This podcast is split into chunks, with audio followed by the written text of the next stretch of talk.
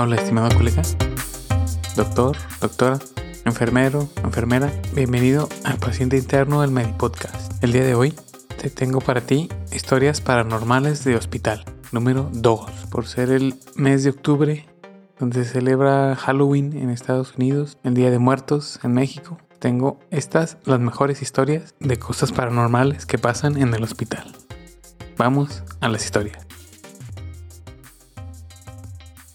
Esta historia no es un trabajo hospitalario como tal, sino más bien en las líneas de atención médica. Mi hermana me contó esto y es bastante interesante. Ella trabaja en un asilo, un asilo de ancianos que admite mascotas. Hay un gato en particular que siempre se queda con una persona. La persona con la que se queda el gato muere poco tiempo después. No le habían dado mucha importancia hasta que empezaron a ver la tendencia del gato y las personas que fallecían. No sé si el gato puede sentir que uno está muriendo o cerca de la muerte, pero un día, una paciente en particular, que todavía estaba bastante sana y activa para su edad, más o menos de 90 años, el gato empezó a seguirla y murió mientras dormía. Fue bastante raro. Trabajé como enfermera supervisora del turno nocturno de una comunidad de jubilados durante cuatro años. La comunidad consiste en el departamento de enfermería, rehabilitación una sección de demencia, una sección de asistencia y una de huéspedes independientes. Durante el turno recibía llamadas y mensajes toda la noche sobre cualquier cosa, desde caídas hasta emergencias médicas. A menudo recibía llamadas de apartamentos vacíos o lugares donde la gente acababa de morir. Una vez tuve una llamada de una habitación donde un señor había muerto y su cuerpo todavía estaba ahí. Probablemente estuvo así durante todo el día anterior y aún no podemos explicarnos de cómo se realizó esa llamada. Pero lo más aterrador que me pasó, había una habitación que estaba al lado de la cocina, donde vivía una pequeña señora. Probablemente era la paciente más mala que he tenido. Una noche tuve que ir a la cocina a buscar un bocadillo para otro paciente a altas horas de la noche. Otra enfermera estaba conmigo. La pequeña dama había muerto recientemente y su habitación seguía vacía. Pero al salir de la cocina, en mi visión periférica, podía ver hacia donde estaba la puerta de su apartamento. El pasillo está solamente iluminado por algunas luces, pero en esta ocasión se volvió negro y escuchamos el gruñido más malvado y aterrador que jamás había escuchado. Casi sonaba como un pastor alemán gruñendo, o algo así en tono muy grave. Solo fue por dos o tres segundos, pero mi compañera y yo estábamos petrificadas, congeladas de miedo. Cuando volví mi cabeza para mirar, las luces estaban nuevamente encendidas y las puertas dobles al final del pasillo que conducían a un patio de la unidad se habían cerrado de golpe, pero se necesita un código para acceder a ellas, y no había nadie más en el pasillo. Fuimos a comprobarlo y no había señal de nadie que estuviera en el patio o por el pasillo. Todavía me dan escalofríos pensar en eso. He trabajado en un centro oncológico durante muchos años. No estoy diciendo que esto fuera paranormal, pero sí que fue espeluznante.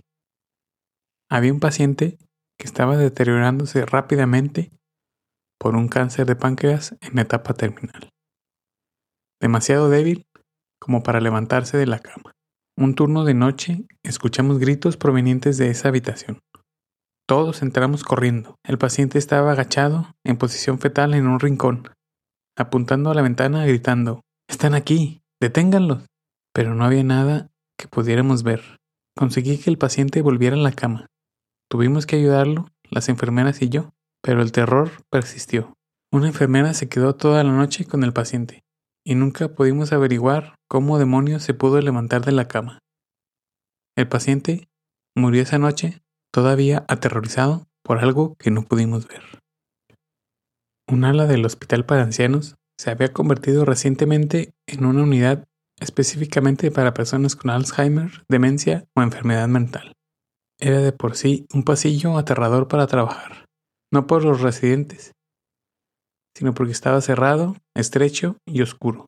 Los pacientes no tenían radios ni televisión, No había ningún sonido excepto el aire acondicionado. El ala tenía forma de T y en la parte superior de la T estaba el comedor, la puerta al resto del edificio, una puerta a una terraza y la estación de enfermeras. En la parte larga de la T estaban todas las habitaciones y al final había una puerta que daba a un jardín especial para los residentes. Los pasillos tenían cámaras que podíamos ver en los monitores detrás de la estación de enfermeras. Una noche estaba trabajando solo ahí, sí, poco personal, y seguía escuchando la puerta trasera abrirse y cerrarse. Pensé que era un residente que todavía estaba despierto. Y me levanté para salir a preguntar si quería una manta, solo para encontrar el jardín vacío. Revisé todas las habitaciones y todos los residentes estaban en cama. Tan pronto como llegué a la central y me senté de nuevo, volví a escuchar las puertas. Miré el monitor y pude ver a un hombre muy alto parado en la puerta, mirando hacia afuera. No había nadie levantado en el pasillo que pudiera caminar hacia la puerta cuando los revisé. Así que estaba bastante confundido sobre quién estaría parado ahí al final del pasillo. Tan lentamente como pude, rodé mi silla hacia el pasillo y miré hacia la puerta. Pero no había nadie ahí, a pesar de que podía ver claramente a alguien parado en la puerta a través del monitor. Me negué a trabajar ahí, solo en ese pasillo, otra vez. Trabajo en un asilo de ancianos. En las noches se puede ver que hay gente caminando por los pasillos, es normal y sentados en el comedor, pero el comedor está cerrado con llave. Si voy a verificar quién es, todo el mundo está durmiendo y no hay nadie en el comedor. Lo más extraño que me ha ocurrido es que una vez una residente con demencia le dijo a su compañera de cuarto que la quería mucho y la extrañaría. Le dijo que abriría la ventana para poder irse. Su compañera de cuarto murió unas horas después. También tuvimos otro residente que nos dijo que el hombre del segundo piso quería que supiéramos que lamentaba habernos golpeado. El segundo piso era una unidad aislada para pacientes con Alzheimer. Él usó su nombre de pila, que ninguno de nosotros usó porque tenía un apodo. Nunca se conocieron porque había fallecido unos meses antes. En el hospital donde hice mi internado tiene cinco cuartos de cuidados intensivos. Y la habitación más vieja y fea es la que está embrujada. La mayoría de las habitaciones de esta unidad están dispuestas en un cuadrado alrededor de la estación de trabajo. Pero hay tres habitaciones más, en un pasillo corto y sin salida. Una de estas habitaciones es la que está embrujada, y por supuesto, es la que está al final. En esa habitación dicen que se puede ver el fantasma de un niño pequeño, creo que será de unos 10 años. Nunca ha hecho nada malo, solo es travieso. Presiona el botón de llamada, enciende o apaga las luces, esconde algunos insumos y hace cosas pequeñas como esas. De vez en cuando se aparece en el turno de noche, pero es breve y no parece ser amenazante. A nadie realmente le ha molestado hasta ahora porque en realidad no causa ningún problema. Yo personalmente nunca llegué a verlo, pero sí llegué a ver alguna de sus pequeñas bromas o travesuras. Trabajé en un hospital durante dos años en el turno de noche. Tuvimos algunas experiencias extrañas. Había una sección en el segundo piso llamada recuperación, donde la gente es llevada después de una cirugía. Generalmente estaba ocupada durante el día, pero cuando trabajaba en el turno de noche siempre estaba vacía. Íbamos a ese piso para enviar paquetes de sangre o muestras a través del sistema de tuberías al sótano donde estaba el laboratorio. Siempre te daba una sensación de pesadez en la espalda, como si alguien te estuviera siguiendo o mirando. Todos odiábamos ir ahí solos, así que casi siempre íbamos dos personas juntas y hacíamos todo el trabajo lo más rápido posible. Ningún otro lugar de nuestro hospital de 12 pisos era tan tenebroso como el segundo piso. Una vez, un compañero de trabajo y yo Estábamos en el ascensor. Estábamos en el piso 12 tratando de ir al octavo. Las puertas se cerraron, pero no sentimos nada de movimiento. Y la puerta empezó a abrirse. Pensando que íbamos a estar todavía en el piso 12, ya que el ascensor nunca se movió, Nos asustó muchísimo ver que la puerta se abrió en lo que parecía ser el segundo piso. Gritamos como niñas y seguimos presionando el botón de cerrar la puerta. Siempre estuvimos nerviosos de subir al ascensor después de eso. La otra historia que me aterrorizó fue cuando estaba solo y caminaba hacia la sala de espera ahí en el segundo piso, fuera del quirófano. No había familiares allí. En ese momento estaba vacío. Cerca de la medianoche, o un poco después, pasé nuevamente. A la izquierda de la sala hay un área de máquinas expendedoras y justo enfrente hay un microondas y un rincón donde los familiares pueden dormir o descansar. Juro hasta el día de hoy que por el rabillo del ojo vi a un sacerdote de pie frente al microondas. Vi su túnica blanca y un rosario en su mano. Así supe que era un sacerdote. Me volví para saludar, pensando que podía haber sido uno de nuestros capellanes, pero no había nadie ahí y no había dónde ir. Soy enfermera y me han pasado algunas cosas raras trabajando en el hospital. La que más se destaca es la que simplemente no puedo explicar. Sucedió en un turno de noche, cuando estaba trabajando en una sala de observación. Era una habitación de cuatro camas con un escritorio de enfermería en medio. Se pueden ver a los cuatro pacientes y todos estaban dormidos. Ninguno de ellos estaba lo suficientemente bien como para hacerme una broma pesada, y la unidad estaba bastante atareada y con poco personal como siempre.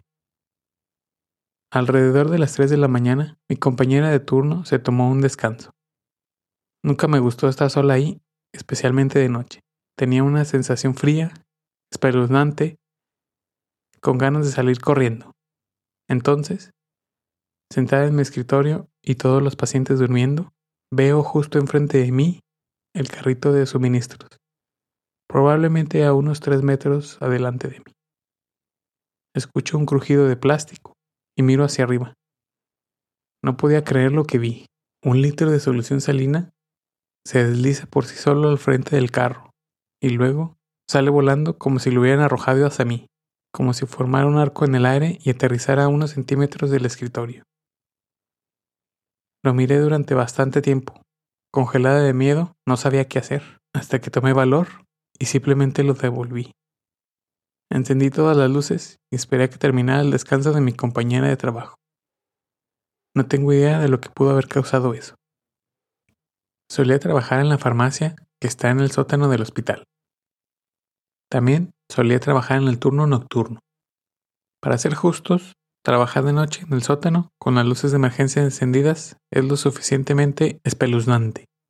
Siempre sentí que me observaban o seguían. Esto comenzó una noche cuando estaba tomando soluciones intravenosas para llevarlas y prepararlas para el siguiente día. Algo parecía estar pateando mi carrito y tirando las soluciones. Entonces comencé a apilarlos como ladrillos para que fueran más estables. También tomé algunas cajas para que los suministros no se cayeran del carrito. Los llevé a la sala de intravenosas y comencé a guardarlos. Cuando de repente el carrito vuela por la habitación tirando todo. Luego, desde los estantes, donde estaba colocando los nuevos suministros, todas las cosas comenzaron a volar directamente hacia mí. No desde arriba, no desde el medio. Desde abajo bolsas de un litro de solución volando a mi cabeza. Después de la décima bolsa, solo grité, ¡Basta! y se detuvo. Recogí lo que se cayó y comencé a reorganizar las cosas.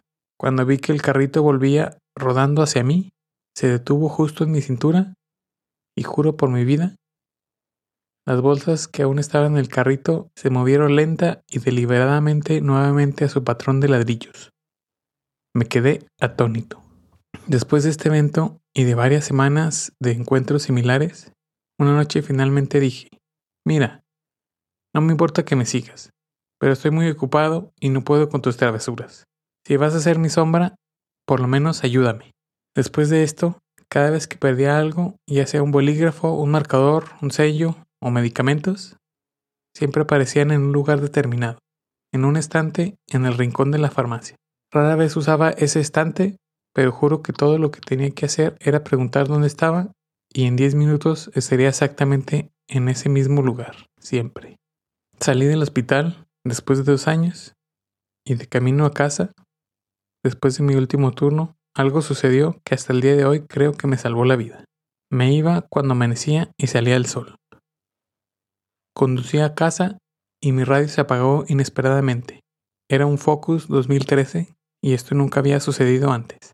Así que moviendo los controles, en una fracción de segundo, el sol me golpeó en la cara, la radio se encendió a todo volumen, lo que me asustó y pesé a fondo mis frenos.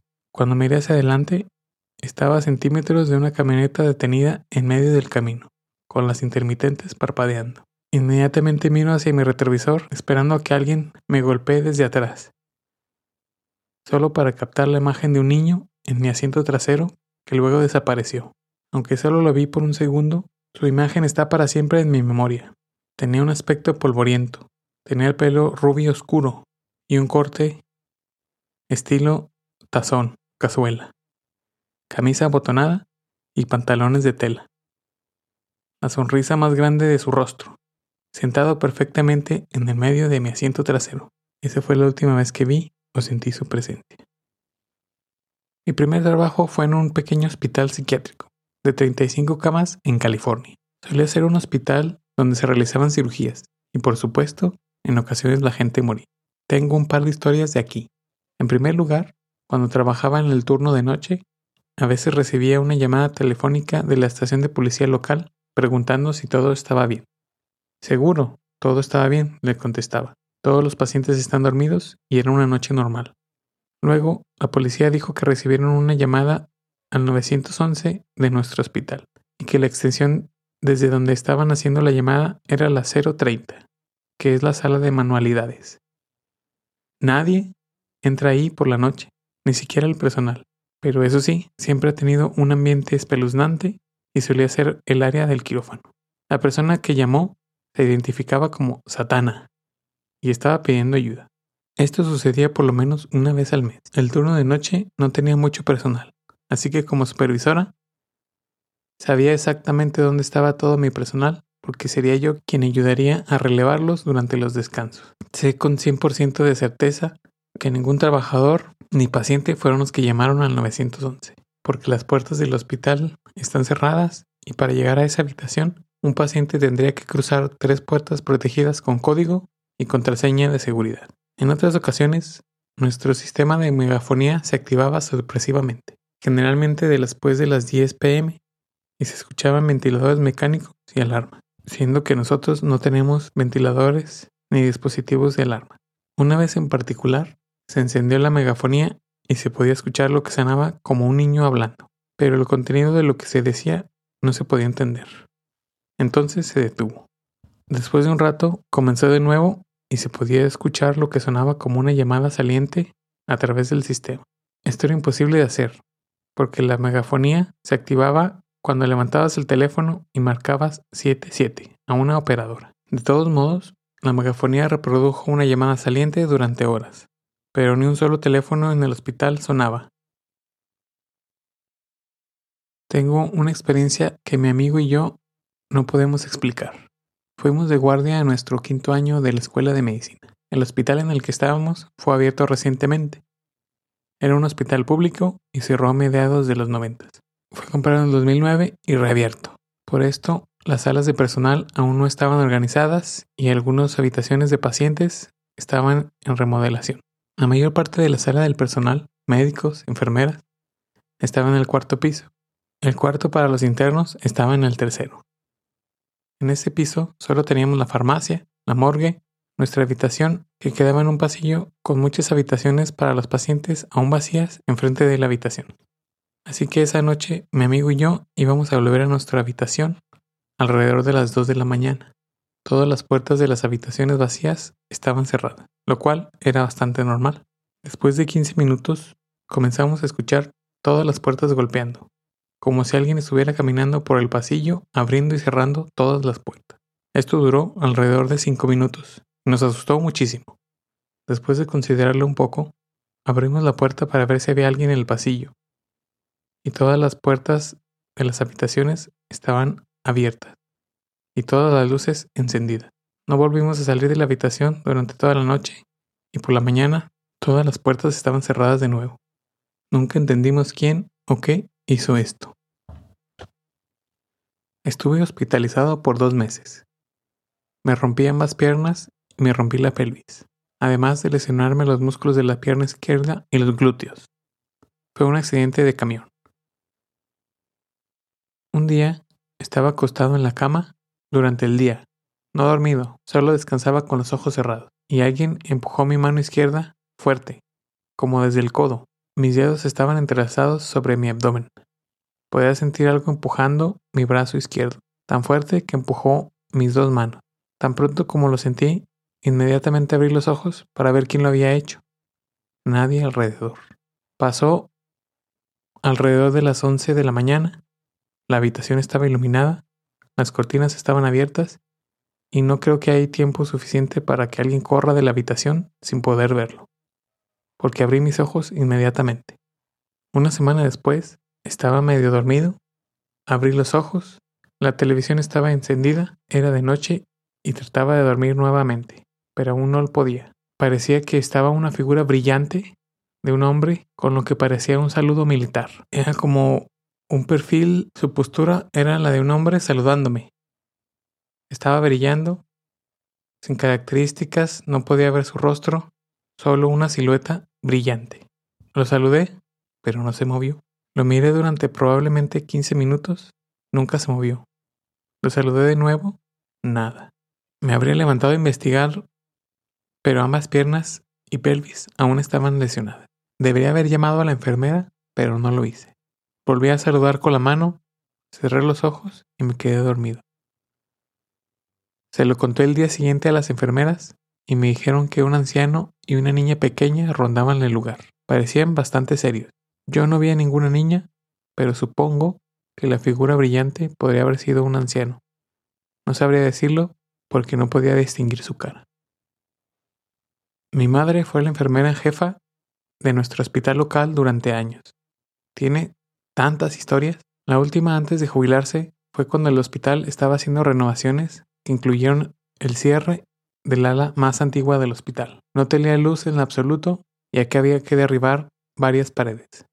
Una noche, la alarma de una de las habitaciones comenzó a sonar. Cabe destacar que este es un hospital público y bastante antiguo, por lo que las alarmas de los pacientes en ocasiones ni siquiera están conectadas al sistema. La alarma de la habitación que comenzó a sonar fueron a investigar con el hombre de mantenimiento solo para descubrir que de hecho no había energía y no había nadie en la habitación. Se fueron, pero un tiempo después la alarma comenzó a sonar rápidamente. Esta vez, el sistema de megafonía del hospital comenzó a encenderse y se escuchó la voz de un señor exhalando en el micrófono. Volvieron a la habitación y no encontraron a nadie. La megafonía o voceador ni siquiera estaba conectada al sistema en ese momento. Todo eso la desconcierta hasta el día de hoy. También recuerda haber visto sombras en los pasillos muy a menudo, aunque dijo que nunca le asustó nada. Todo parecía relativamente inofensivo e inocente, y estaba muy ocupada como para preocuparse por fantasmas. En lo personal, yo soy extremadamente escéptico. Creo que siempre hay alguna razón o explicación de las cosas que pasan, porque a veces somos muy susceptibles de creer que es algo paranormal pero probablemente pueda tener una explicación. Pero estando en un hospital a oscuras, en los pasillos, donde a veces hay algo de sufrimiento, sí puede sugestionarnos bastante a ver cosas que a veces no nos podemos explicar. Si te gustó este episodio, compártelo con algún amigo que crees que le pueda gustar. Si te ha pasado una historia similar, házmelo saber por el Twitter, arroba panfilodr, arroba panfilodr. Cuídense mucho, ese es el episodio especial de historias paranormales y nos vemos en el próximo episodio. Bye.